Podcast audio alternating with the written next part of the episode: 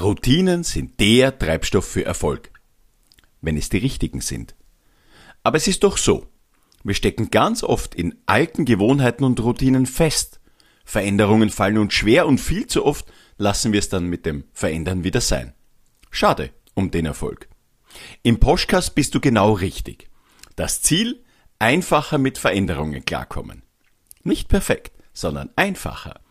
In diesem Podcast liefere ich dir smarte Ideen und machbare Tipps und Tricks direkt zwischen deine Ohren. So schaffst du es, wenn der nächste Change auf dich zurollt, einfacher damit klarzukommen und bleibst an deinen Zielen dran. Im privaten Alltag, im Sport und auch im Business. Ich bin Wolfgang Posch, Keynote Speaker und Business Coach. Mich holen UnternehmerInnen und Führungskräfte immer dann, wenn der Change im Business nicht nur in der PowerPoint, sondern auch in den Köpfen der Menschen gelingen soll. Wenn du dazu mehr erfahren möchtest, sprich mich gerne an. Die Kontaktdaten dazu findest du in den Shownotes. Jetzt legen wir aber los mit der neuen Podcast-Episode.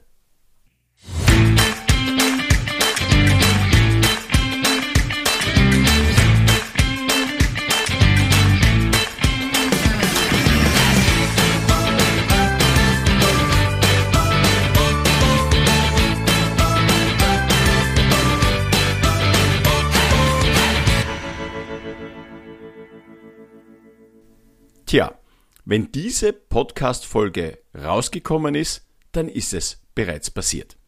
Eine uralte Routine, naja, uralt stimmt nicht ganz, da kommen wir gleich drauf, aber doch eine sehr eingefahrene Routine und Tradition ist wieder vollzogen worden. Die Umstellung auf die Winterzeit. Wir haben das ja zweimal im Jahr, einmal auf die Sommerzeit umstellen, einmal auf die Winterzeit und jetzt geht es wieder eine Stunde zurück auf die Normalzeit. Also Winterzeit ist Normalzeit. An sich gibt es diese Idee vom Zeitumstellen schon sehr lange. 1784 zum Beispiel hat Benjamin Franklin äh, von der Verschwendung des künstlichen Lichts äh, gesprochen und das festgestellt. Und er hat gemeint, es helfe frühes Aufstehen und Schlafen gehen. Die Idee dann zu einer landesweiten Regelung gab es schon Ende des 19. Jahrhunderts äh, von zwei Herren, dem Herrn George Hudson und William Willett. Kenne ich beide persönlich selbst auch nicht oder kannte ich nicht. Ähm, die haben jedoch beide unabhängig voneinander diese Grundidee der Zeitumstellung ähm, propagiert, nämlich mit der Idee, Energie zu sparen. Und wenn wir an heutige Tage denken mit Energiesparen äh, bezüglich des Klimawandels, Energiesparen, weil vielleicht gerade nicht überall so viel verfügbar ist, wie wir das gerne hätten. Aber diese Grundidee Energiesparen hat uns immer schon angetrieben, über seinen Zeit, über so eine Zeitverschiebung nachzudenken. Gescheitert sind damals die Pläne tatsächlich an den Eisenbahnen. Denn man hatte das Problem, dass die Eisenbahnfahrpläne sich nicht mit den des Nachbarlandes synchronisiert haben. Also diese Zeitverschiebungen wurden nirgends berechnet. Ganz klar, damals gab es nur Papier und Stift und das war einfach viel zu komplex, so dass sich die Menschen das vorstellen konnten. Wenn wir heute in den Flieger steigen, ist es für uns ganz selbstverständlich, wenn wir durch die Zeitzonen fliegen, dass wir mit den richtigen Angaben am neuen Ort ankommen. Und tatsächlich erstmalig umgesetzt wurde diese Zeitumstellung am 30. April 1916. Es tobte der Erste Weltkrieg und Energiesparen war nachvollziehbar die Nummer eins. Und es ging auch darum, Licht äh, in der Nacht zu vermeiden, um natürlich als Angriffsziel zu dienen. Also die, die Tarnung stand hier natürlich im Vordergrund. Später kamen dann auch weitere mitteleuropäische Länder dazu. Diese Zeitumstellung ist vor allem eben ein europäisches, mitteleuropäisches Symptom. Man muss aber auch dazu sagen, dass viele dieser Zeitumstellungen wurden sehr schnell wieder aufgegeben. Ähm, andere waren ein bisschen länger dabei. Das hat sich einfach nach dem Krieg dann wieder aufgehört, weil es einfach zu kompliziert war. Erneut äh, wurde es zur Wiedereinführung, äh, ist es zur Wiedereinführung gekommen äh, mit dem Zweiten Weltkrieg. Es war eigentlich der gleiche Grund, Energiesparen. Und äh, nach dem Krieg war das dann auch wieder relativ rasch aus. Ähm, wir würden ja heute in der Wahrnehmung glauben, das war schon sehr lange da, aber nee, da gab es immer On-Off-Beziehungen. Äh, das war auch von Land zu Land unterschiedlich. Die Energiekrise 1973 hat das erneut angefacht und äh, jedoch nach wie vor unterschiedlich in den einzelnen Ländern geregelt. Erst 1996 in der EU wurde das vereinheitlicht. Und zwar der letzte Sonntag im März und der letzte Sonntag im Oktober, das sind die beiden Umstellungstermine. Die Grundidee war und ist also Energiesparen. Ihr wisst, ich bin Jäger und sitze oft äh, lange Zeit in der Natur draußen, am Morgen, wenn der Tag erwacht, um zu jagen und natürlich auch am Abend, wenn der Tag schlafen geht. Und da blickt man etwas anders in die Natur hinaus. Und wenn ich das übers Jahr verteilt sitze auf dem Hochstand, das viele, viele, viele Stunden, wo einfach gar nichts passiert außer das, das Beobachten, ähm, dann beobachte ich aber, dass sich dort in der Natur alles nach dem Sonnenauf- und dem Untergang richtet. Wir erleben eine tägliche Veränderung in sehr, sehr kleinen Schritten. Es bedeutet aber trotzdem, Anpassung ist möglich. Blicken wir allerdings auf die Zeitumstellung, die wir Menschen vornehmen, dann passiert das um eine Stunde in einem Schlag. Damit geht auch jegliche Chance zur Anpassung verloren. Wirtschaftlich mag das sicherlich völlig sinnvoll erscheinen, für, unseren, für uns als Menschen oder für den Organismus ist diese Umstellung in dieser Form völlig sinnlos, ja sogar eigentlich problematisch diese Zeitverschiebung ist irgendwie ein Kampf Biologie gegen Ökonomie. Und die Frage, die man sich heute aufgeklärtermaßen stellen sollte, ist, welcher Vorteil oder Nachteil wirkt oder wiegt größer? Ist das Wirtschaftliche heute äh, deutlich größer vorteiliger als die Probleme, die bei den Menschen äh, durch diese Veränderungen verursacht werden? Wir müssen uns die Frage gefallen lassen, wer ordnet sich wem unter? Der Mensch dem Geld oder das, das Geld dem Menschen? Und das zeigt halt leider wieder einmal ungeschminkt. Change passiert eigentlich erst dann, wenn Geld oder Ressource in Gefahr ist. Ähm, also eben kriegsbezogen oder Energiesparen. Ähm, der Mensch steht da nicht ganz so im Mittelpunkt.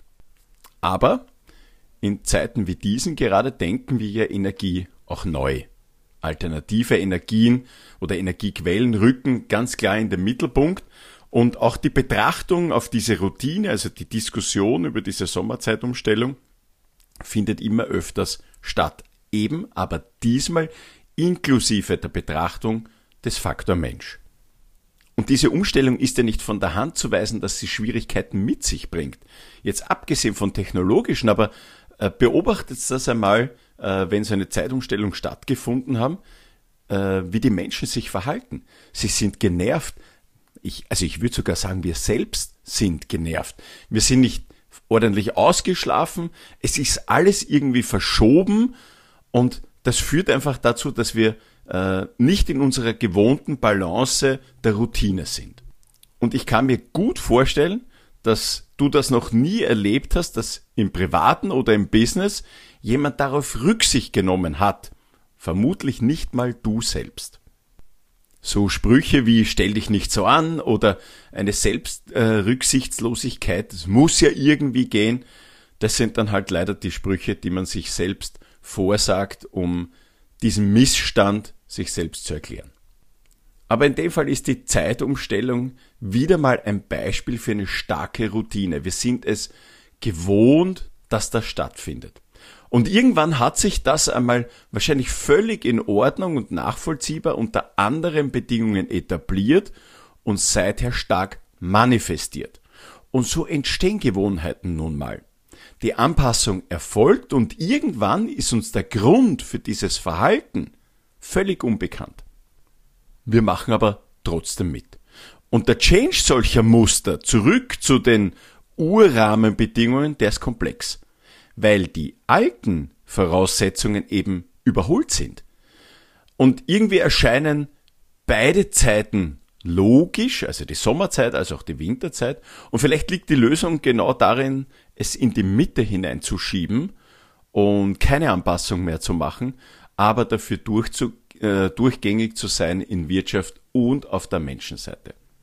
Ich selbst bin ja ein Frühaufsteher und bei mir habe ich festgestellt, findet diese Anpassung nach dem Tageslicht statt. Also jetzt wird es ja früher dunkler, ja, und ich merke, dass ich mir in den vergangenen Wochen einfach immer schwerer tue, in der Früh aufzustehen. Ich stehe meistens um 5.45 Uhr auf und gehe dann mit der Frone, meinem Hund, spazieren. Aber jetzt merke ich noch, dass ich eine halbe Stunde länger benötigen würde oder benötige. Ich liege dann manchmal noch im Bett herum.